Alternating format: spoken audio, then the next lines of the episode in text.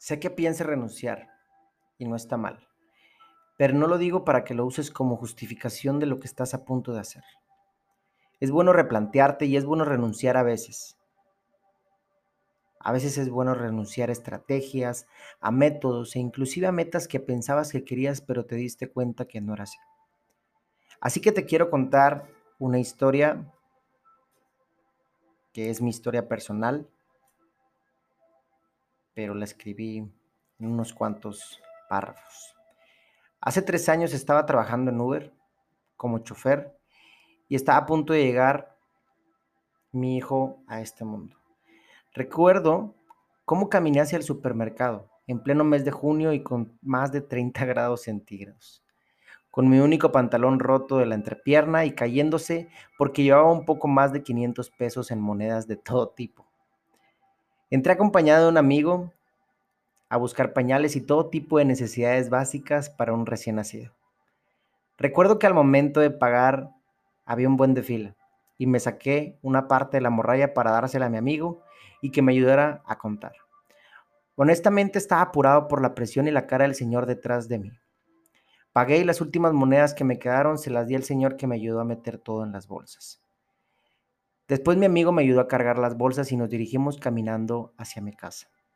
Era lo último que tenía, lo último que me quedaba. A los días, un 18 de junio, llega Eugenio Damián. Cuando vi su cara por primera vez, recuerdo que mi mente se quedó en blanco. No creía que ya era papá. Recuerdo que bajé a la sala y mi madre ya lo había visto, detrás del cristal. Me abrazó casi llorando diciéndome que estaba hermoso.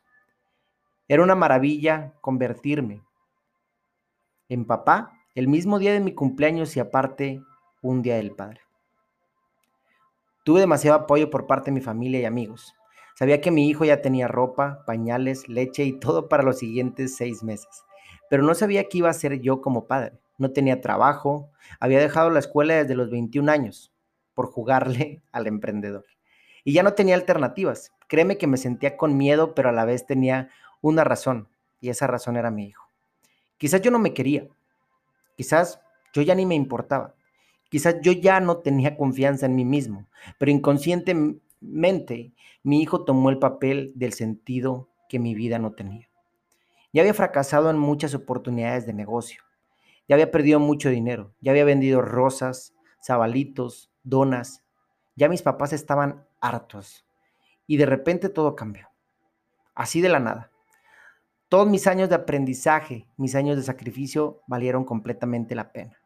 Me asocié con unos amigos y mi vida cambió radicalmente. ¿Y qué creen? A los seis meses tuvimos que terminar todo. Había construido mi primer millón de pesos. Y así como llegaron los perdí por una mala jugada. Después la vida y las circunstancias que yo mismo creé me llevaron a la quiebra. Me encontraba destruido emocionalmente, lo que me había costado más de cuatro años demostrarme y demostrarle a todos en ese momento, ya se había ido a la mierda. Los amigos que había ganado se estaban yendo. La gente que me admiraba vio que me quedé sin nada y yo también dejé de tener valor para ellos. Qué radical es la vida. Estaba tomando antidepresivos un año después de que nació mi hijo.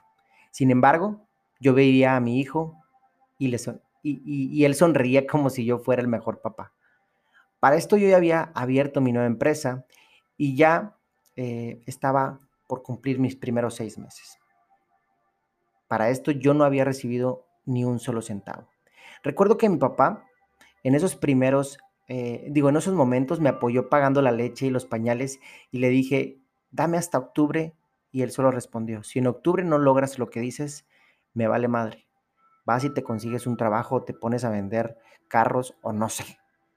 Entonces esa misma noche cuando mi hijo estaba dormido, lo abracé y le dije, hijo, te amo. Y toda mi vida lo haré. Voy a poder con esto y más. Y vas a ver que podré brindarte mejores oportunidades. Yo no sé el cómo aún, pero sí sé el por qué y el por qué eres tú.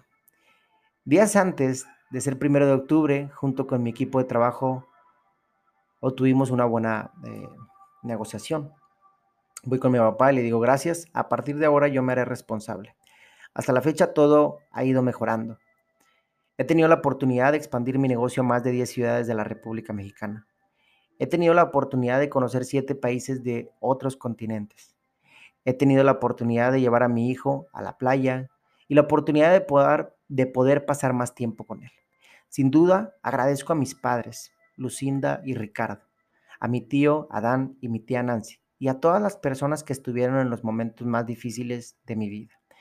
Existen momentos en la vida en las que probablemente estés a punto de renunciar. Probablemente pienses que ya no hay salida. Probablemente ya nadie más que tus padres y unos cuantos crearán en ti y en tus sueños locos. Probablemente tengas que tomar antidepresivos y puedas y, y, puedes hasta tener pensamientos que atenten contra tu vida. Pero hay algo que te tengo que decir. Pon una fecha a lo que quieres. Piensa en el por qué lo quieres.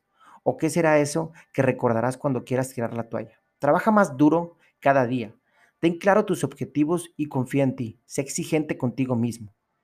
Se vale llorar, se vale querer rendirse, se vale quedarte acostado, se vale refugiarte en tu sufrimiento, se vale enfrentar y conocer tu vulnerabilidad. Disfruta el proceso. El proceso es lo que te destruye y te construye. Disfruta cada paso, cada lágrima, cada logro, cada fracaso. Deja de idealizarte en que los demás ya tienen lo que tú no, en que los demás tienen el trabajo que tú quisieras, en que los demás ya compraron su casa y tú no, en que los demás ya ganan más que tú, en que los demás ya están viajando y tú no, en que los demás ya tienen el carro del año y tú no. La vida que vivas el día de hoy dependerá del por qué haces las cosas y de la narrativa que te cuentes todos los días. Disfruta tu proceso, replantea tus metas, tus ideas o hasta tu porqué. Ríndete y comienza de nuevo. Deja de pensar en cuánto falta y voltea a ver cuánto camino llevas recorrido. Grabo esto porque sé que algún día lo escucharás, Eugenio Damián. Gracias por ser mi hijo y por permitirme ser tu padre. Gracias por llegar, por tu cariño, por tus besos, por tu compañía. Y así como te lo dije aquella noche, nunca te dejaré solo, porque tú eres mi porqué más poderoso. Si un día me voy, escucha esto. Nunca te rindas, hijo. Te amo.